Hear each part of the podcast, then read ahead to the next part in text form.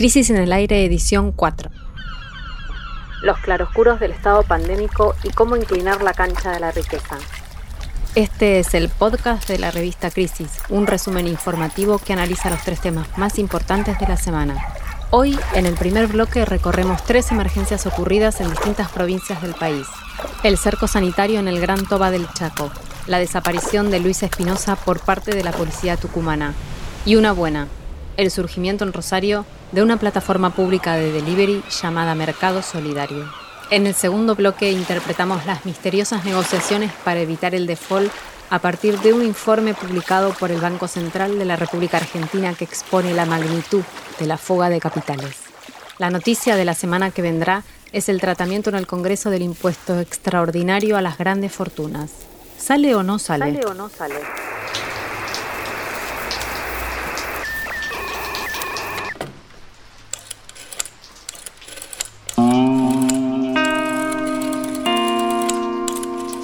Crisis en el aire. Análisis político en movimiento. a la conversación.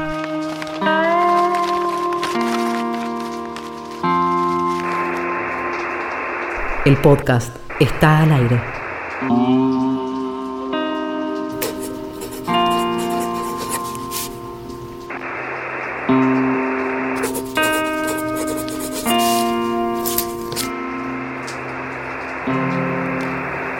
revistacrisis.com.ar. En la ciudad de Buenos Aires y el área metropolitana la agenda sigue marcada casi exclusivamente por la expansión de la enfermedad y el modo en la que está afectando sobre todo a los sectores populares.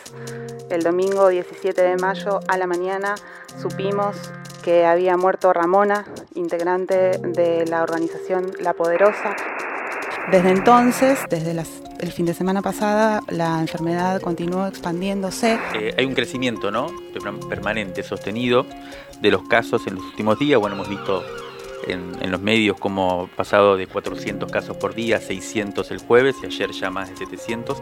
No se puede decir que sea que esté sin control, ¿no? sobre todo mirando cómo ha sido la curva en otros países, pero lo que sí se puede constatar es que la, curva se empieza a inclinar, ¿no? Pero esta semana, en, este, ese sentido que comentabas acá en, la zona metropolitana, hubo un hecho que me parece importante de remarcar, que es el, eh, Alberto, el presidente Alberto Fernández, recibiendo a la organización a la que pertenecía Ramona, como comentabas antes, en, Olivos. Según comentaba Nacho Levi, eh, fue a partir de un llamado de Alberto Fernández que no se conocían entre ellos, a partir de la única nota que habían dado en, los medios, en este caso en, una radio, sobre el tema de la muerte de Ramona.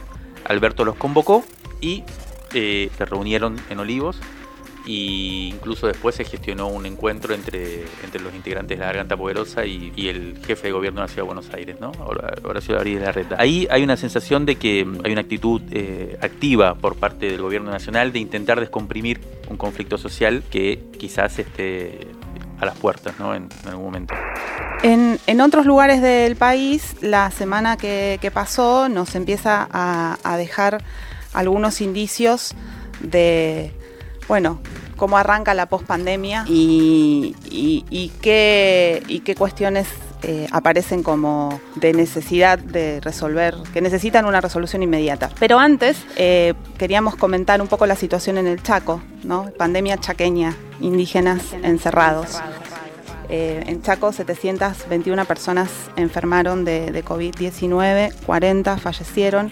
El Chaco como comentábamos también la semana pasada, es la tercera jurisdicción después de Lamba y Cava en, cantidad de enfermos. El 27 de abril comenzó un brote en el Gran Toba, que es un complejo habitacional muy, grande de 31 hectáreas, donde viven 4.500 personas aproximadamente en la zona nordeste de Resistencia. Y allí viven sobre todo integrantes de esta comunidad originaria en condiciones que se asemejan a las de los barrios populares de, la ciudad de Buenos Aires, en condiciones de, hacinamiento y con una situación de, precariedad arrastrada anterior a, la pandemia. Y en este barrio fallecieron siete personas por, coronavirus, por las derivaciones del coronavirus. Algunas de las personas que fallecieron son muy jóvenes, a diferencia de los, los promedios de edad que, ocurren en, otros sectores sociales, allí fallecieron personas de 30 años, de 35 años. Cuando los contagios comenzaron eh, a extenderse en ese barrio, el gobierno provincial anunció que para prevenir la expansión de la enfermedad se instalaría un anillo sanitario. El anillo sanitario es una medida que significó rodear a esta comunidad de un, terraplén, digamos, de montículos de tierra y dejarles solo dos lugares para entrar o para salir de la comunidad con eh, una posta de, fuerzas de seguridad que eh, permitían el ingreso o el egreso. El nombre oficial creo es cordón. Cordón sanitario. El gobernador Capitanich aclaró que la intención de esta medida no era construir un gueto, pero eh, sin embargo, a pesar de esta declaración, muchos integrantes de la comunidad Toba así lo vivieron. Vamos a escuchar a Laura Pérez. Laura Pérez es vicepresidenta de la Comisión Vecinal del barrio Toba, de este barrio que se encuentra rodeado por el terraplén en Resistencia Chaco, que nos va a contar justamente cómo fue la, discusión sobre el cordón sanitario eh, decidido como política de prevención de la enfermedad. Hubo mucho apoyo y desacuerdo en cuanto a la medida de, cordón sanitario. Yo puedo manifestar que no estaba de acuerdo con esto, pero había algunos que apoyaban esta medida. Fue una primera respuesta, después los hisopados que se le realizó a los grupos de familias con COVID y eh, en eso cumplió el Ministerio de Salud.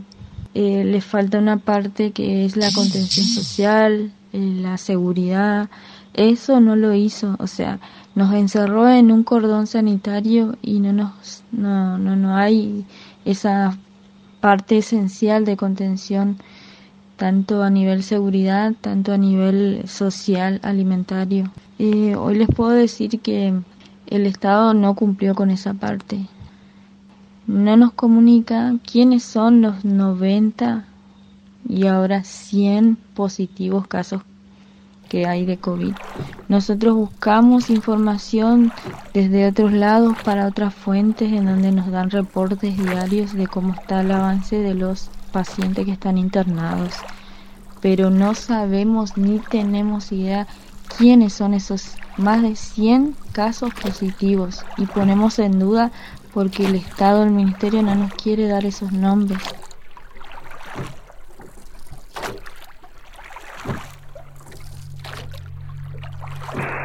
Bueno, acá hay, algo del testimonio de Laura que me parece bien, bien interesante poder escucharlo, que, que muestra también una cosa que, una cuestión que, acá en, Buenos Aires lo vimos, lo estamos viendo, digamos, ¿no? Que es eh, cómo el Estado, en, su intento por controlar eh, la, expansión de la pandemia, muestra eh, algunas hilachas de su, de su modo de constitución, de su forma de actuar, ¿no?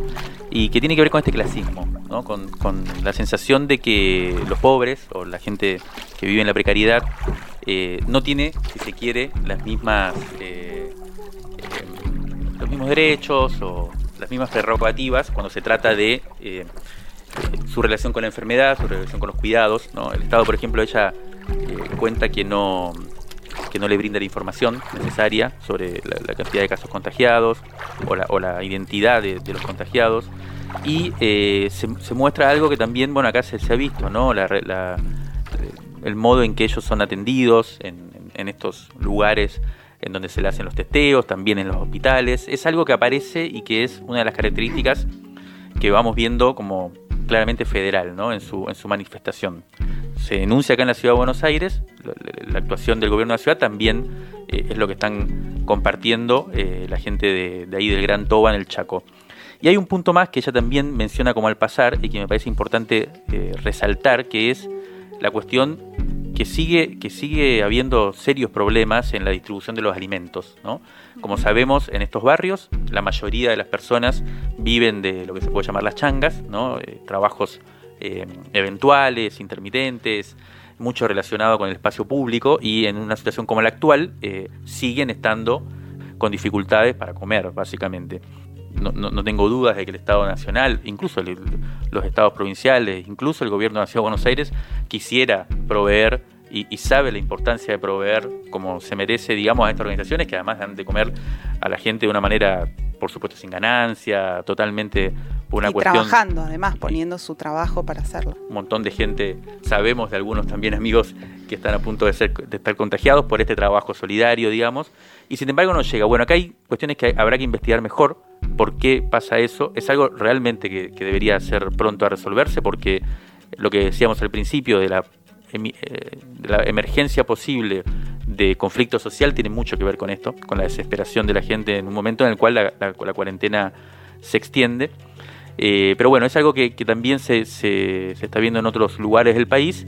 Y solamente quería recordar para pasar, para, dejar acá el chaco, digamos, que el testimonio completo de Laura Pérez eh, se puede leer en la nota que publicamos esta semana en la web de la revista Crisis, se llama Pandemia en Chaco, la discriminación racial contagiosa, escrita por, Bruno Martínez, eh, periodista de, Resistencia, de la ciudad Resistencia, y bueno, recomendamos especialmente leerla.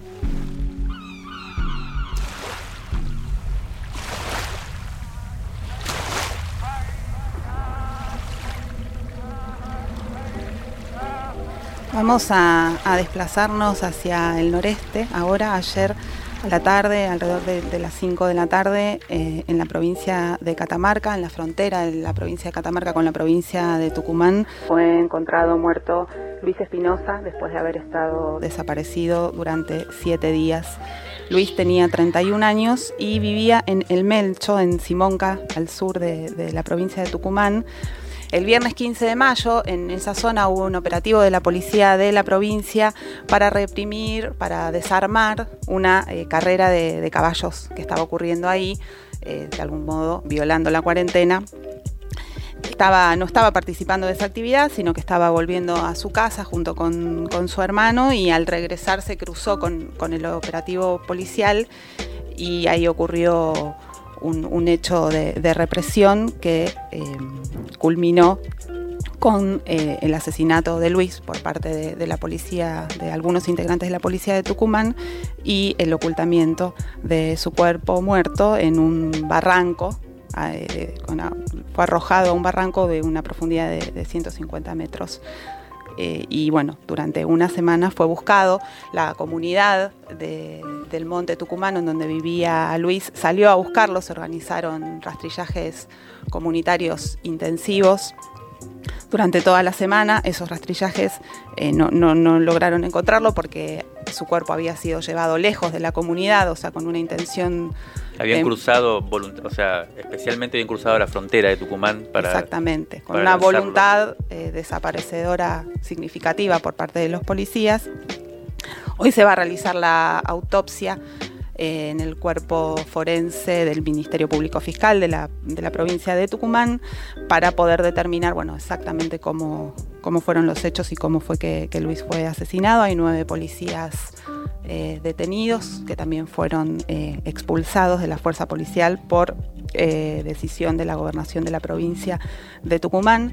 Eh, en los días, durante los días de la desaparición, la Secretaría de Derechos Humanos de la Nación eh, estuvo acompañando a, la familia y siguiendo de cerca la investigación.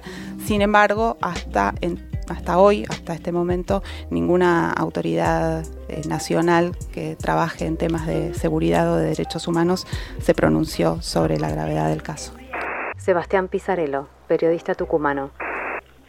Culminó la semana más agitada en Tucumán desde que comenzó el aislamiento social preventivo y obligatorio. Arrancó por la peor de todas las noticias. Este viernes 22 de mayo se confirmó la aparición del cuerpo de Luis Espinosa, asesinado por policías de la comisaría de Monteagudo, una localidad a 70 kilómetros del sur de la capital tucumana.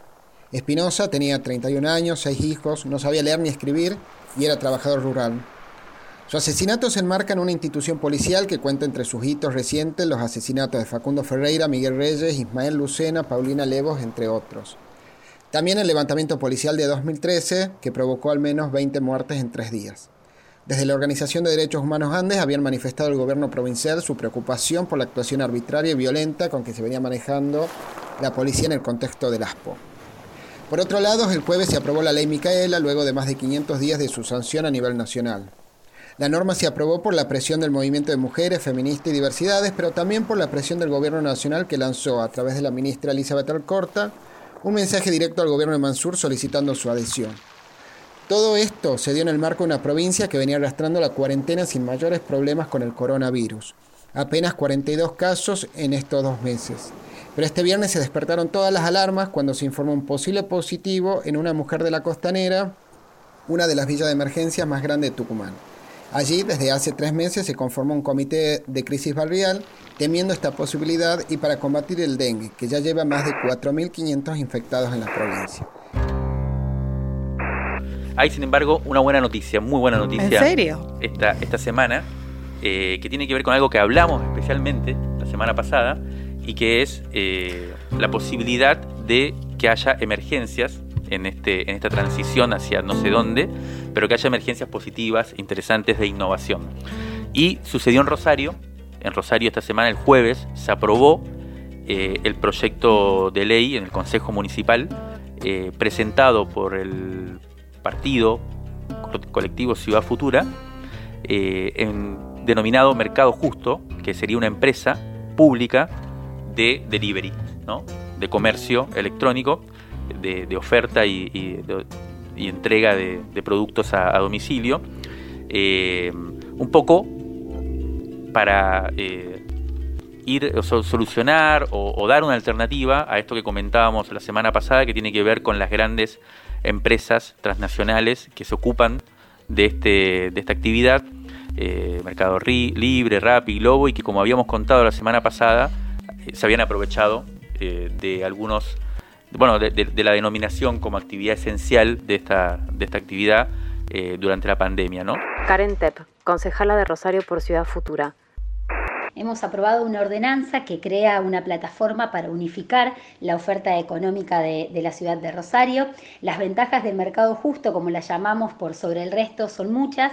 Por un lado, unifica lo mejor de las plataformas como Mercado Libre o las apps de delivery, porque contienen tanto la oferta de bienes como la de servicios. Es una plataforma sin fines de lucro, porque al ser creada por el municipio, no hay ningún dueño o empresario que busque enriquecerse con esa plataforma, sino que la idea es eh, maximizar los beneficios para todos los usuarios y el abones del mercado justo. Esto es un gran cambio conceptual y material, porque se trata de generar comunidad, de colaborar, de incluir a los sectores que hoy están quedando afuera de esas plataformas y defender fundamentalmente el trabajo rosarino sin ningún tipo de, de comisiones abusivas. Crisis en el aire. Revista Sonora Transmedial. Válvulas de papel. Válvulas de papel. Aire. aire podcast. Y transmisor. y transmisor. Válvulas de papel. Aire. Podcast. Y transmisor.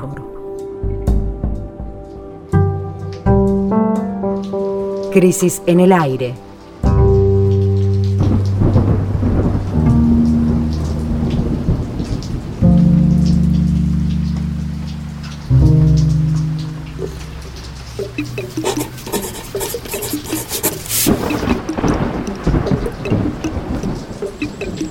Esta semana la deuda externa volvió a ser protagonista de la agenda política, de la agenda económica, pero como todo lo que pasa en estos días raros que vivimos, eh, la definición quedó en, suspenso. El deadline eh, de la deuda era el 22 de mayo, ella no pagó el vencimiento que correspondía pagar, pero las negociaciones siguen abiertas, entonces parece que estamos en un default, pero que en realidad no es un default. El dato novedoso fue que el principal fondo acreedor de la Argentina, que es BlackRock, eh, parece haber... Eh, decidido negociar. Sí, la verdad que es, es una de las noticias de la semana, pero no tanto porque haya información muy cierta, precisamente se trata de una especie de juego de póker, por lo tanto, por naturaleza, la información no existe, no está, digamos. Sí conviene quizás enmarcar eh, el desenlace que, se conocerá, creo yo, en unos días. Ahora se habla como nuevo deadline el 2 de junio, pero es posible que se, se resuelva antes si hay acuerdo, digamos. Pero conviene enmarcar esta, esta discusión en el problema de fondo que tiene el país, que sería no tanto el de si paga sus deudas o no paga sus deudas, sino la sangría de capitales, que es una especie de invariante histórica que impide cualquier eh, hipótesis de desarrollo nacional. Durante los cuatro años del macrismo, en el total del periodo se fugaron 86,2 mil, mil millones de dólares. Esta semana entrevistamos a Miguel Pelle, presidente del Banco Central, es decir, como decía Mario, el responsable de este informe.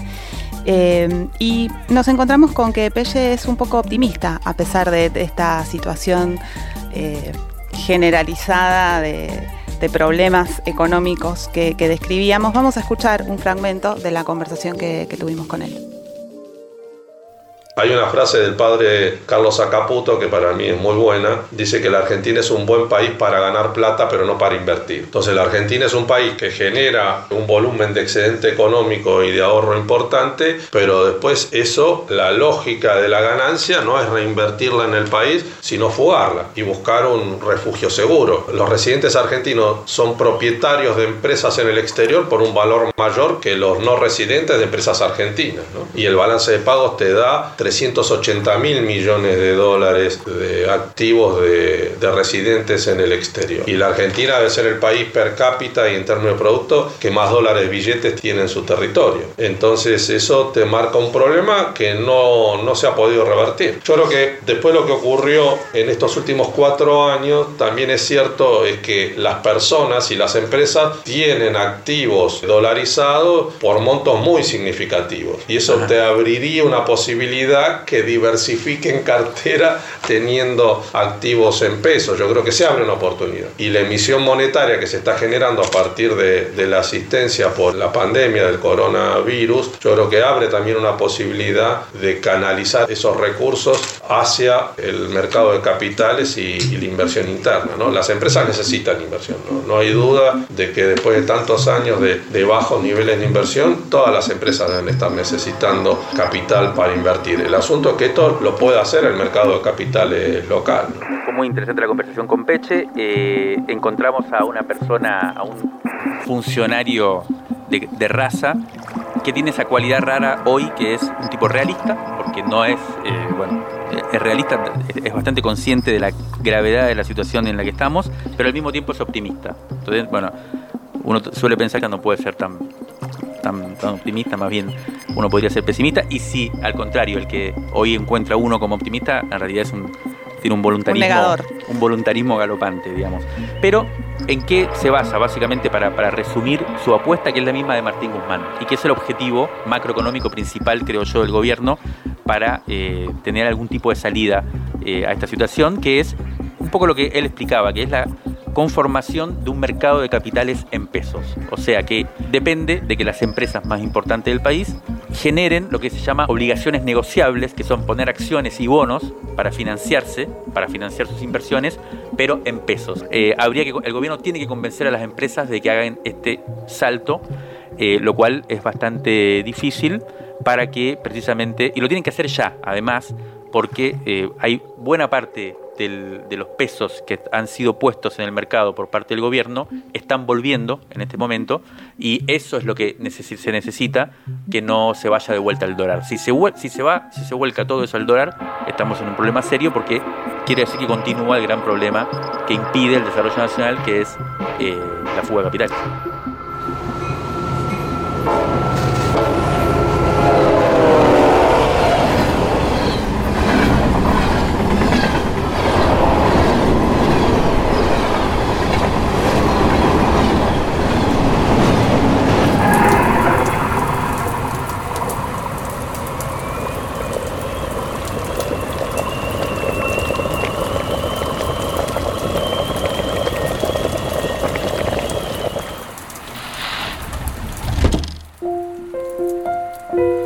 Crisis en el aire.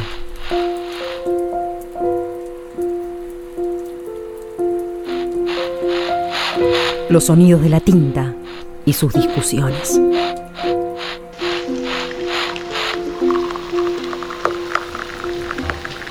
¿Cuál puede ser el tema importante de la semana que está empezando? Y nos preguntamos si ese tema podría ser que se viene el tributo a las grandes fortunas. El miércoles que pasó, el presidente Alberto Fernández recibió a los diputados nacionales Máximo Kirchner y Carlos Heller que son autores de un proyecto de ley que propone cobrarle un tributo extraordinario a las grandes fortunas del país. Según la, dijo el diputado Heller después de la reunión que tuvo con el presidente, este Alberto dio su apoyo a la propuesta que tal vez esta semana se presente en la Cámara de Diputados que está sesionando de manera virtual. Según trascendió, porque el proyecto no, no, está circulando, el impuesto alcanzaría a 12.000 u 11.000 personas, las más ricas del país, que son las que poseen un patrimonio de, como decía, 200 millones de pesos, que son alrededor de, de 3 millones de dólares. El proyecto lo que hace es poner una alícuota que es un porcentaje de esa riqueza acumulada. Lo que calculábamos recién es que, según las versiones borradores del proyecto, eh, a una fortuna de 200 millones de pesos le correspondería pagar 4 millones de, pesos, de manera extraordinaria. Eh, vamos a conversar con el diputado y economista eh, Itaí Hackman, que viene siguiendo de cerca este debate. Hola Itaí, buen día, ¿estás ahí?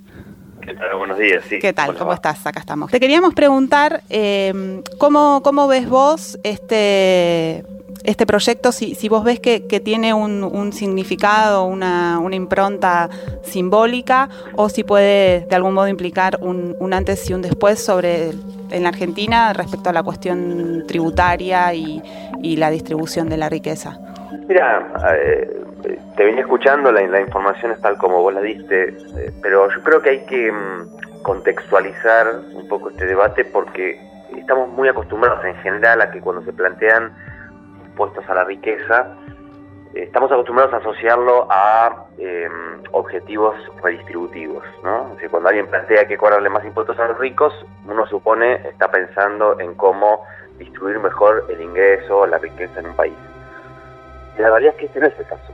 Eh, porque el, contexto que estamos viviendo es un contexto en el cual hay un 40 o un 50% de la sociedad argentina que se está hundiendo producto de la crisis que provocó esta pandemia, que perdió sus ingresos, que está eh, empresas que están al borde de la quiebra, comercios, etcétera. Y lo que estamos discutiendo en este contexto es cómo contenemos esa caída.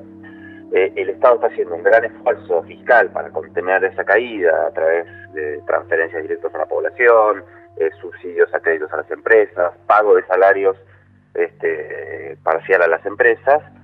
Y lo que estamos discutiendo es si para financiar esa política, para contener la caída, eh, los sectores de altas fortunas, de alta riqueza acumulada, hacen un aporte con ese objetivo. Digamos, lo que estamos discutiendo es los costos de esta crisis se pueden pagar de una manera un poco más equitativa o si van a recaer solamente en los sectores que más la están sufriendo.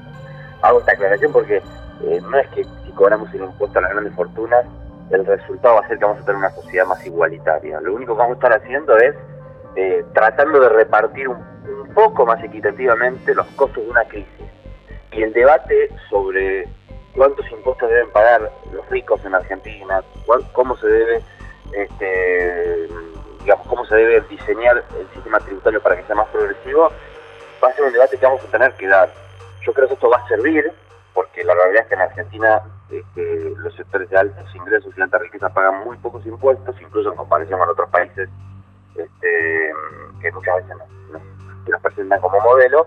Eh, pero va a ser un debate que va a venir después. Esto es una contribución extraordinaria para financiar la crisis por eso es un planteo tan moderado, diría, y de sentido común, este, que toda esta campaña que se armó planteándolo como una medida confiscatoria eh, y caceroleando contra el avance del comunismo, eh, aparece un, nivel de delirio exorbitante. Seguramente sea porque este, hay, un temor de que esto habilite una discusión, que ojalá que se habilite, que es eh, cómo se debe cobrar los impuestos en Argentina para que realmente los sectores de altas y de riquezas aporten más al funcionamiento en la normalidad, digamos, no solamente en la excepción. ¿Vos, ves que a partir de un impuesto como este, que está planteado en principio como un tributo extraordinario, se pueda convertir efectivamente en un impuesto que las grandes fortunas paguen todos los años y no solamente esta vez, que a su vez puede ser un principio de, financiamiento de otras medidas extraordinarias, como el IFE, que también se han tomado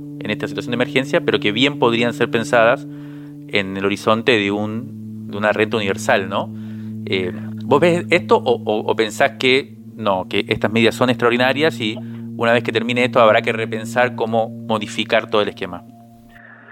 Yo, yo creo que en, en, el caso de la cuestión tributaria hay que hacer, siempre se dice, ¿no? una reforma tributaria integral, que es una deuda pendiente, lo dijo el presidente hace poco, en una entrevista incluso, eh, y eso me parece que es un debate que, que ojalá podamos dar, porque eh, realmente la, la, pandemia me parece que desnuda muchas veces situaciones de desigualdad intolerables que, que se daban en tiempos de normalidad, entre comillas, ¿no? Eh, que ahora emergen con más fuerza. Por ejemplo, qué porcentaje de la población eh, no tiene ingresos fijos, ¿no? Ahora sabemos cuántos, qué porcentaje de la población no tiene ingresos fijos en Argentina. Bueno, todas las personas que tuvieron que apelar, digamos, a, la transferencia del Estado porque no tenían un, ingreso fijo este, para sostener durante la pandemia. Bueno, este, lo, mismo pasa con los, con los impuestos, digamos, ¿no? Hay que hacer una reforma tributaria.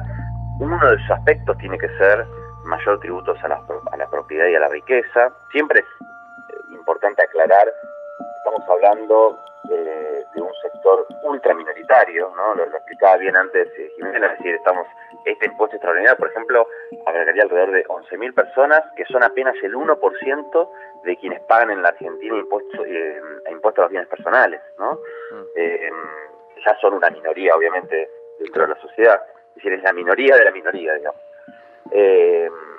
Y, creo que ojalá muchas de las discusiones que se están dando en la pandemia, en la, emergencia, puedan ser este, el punto de partida para este, incorporar otros elementos cuando volvamos, de comillas, a la normalidad. Uno es el tema tributario, el otro es, como vos decías, el tema de, la, de las transferencias de ingresos, ¿no? o de renta universal, salario universal. Eh, hoy tenemos alrededor de casi 9 millones de personas que están recibiendo una transferencia directa por parte del Estado. Eh, me parece que este, se ha, decía antes, ¿no? se ha puesto en evidencia que hay un sector importante de la población que no tiene ingresos fijos en la de la población que realiza un trabajo diario eh, y que sin embargo no recibe una retribución que le garantice satisfacer sus necesidades básicas. Eh, el mercado laboral es un mercado absolutamente injusto y uno de los mecanismos que tiene este, la sociedad para tratar de, resolver esas injusticias es con políticas de transferencia de ingresos, que me parece que, es un debate que se, que se viene, digamos, ¿no?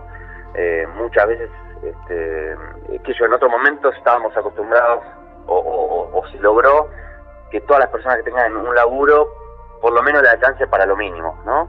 Eh, después había un montón de carencias, pero para, para lo mínimo, para morfar, para, para las necesidades más básicas. Bueno, hoy vivimos en un mundo en donde no es así donde vos puedes laburar 10 horas por día y que no te para comer.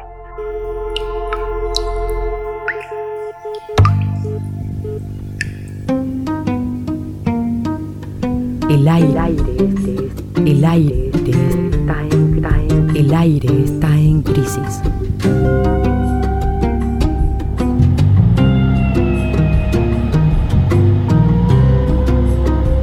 Crisis en el aire.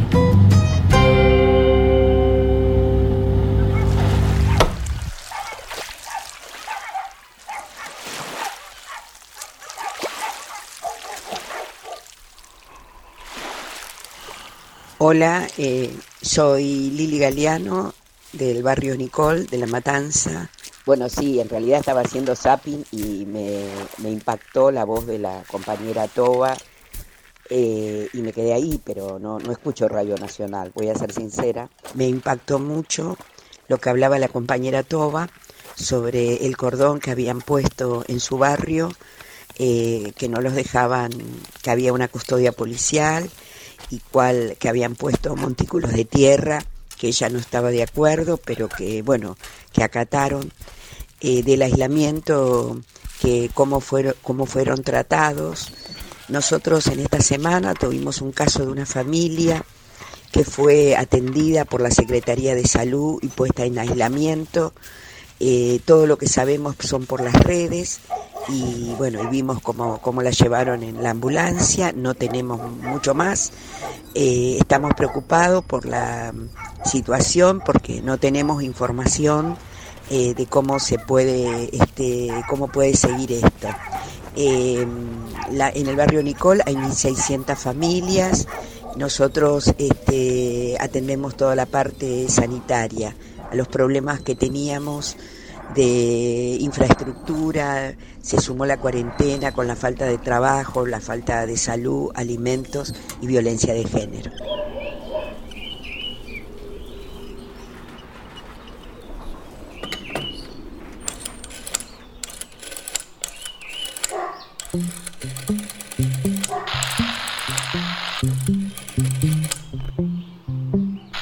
Válvulas de papel, aire, podcast y transmisor.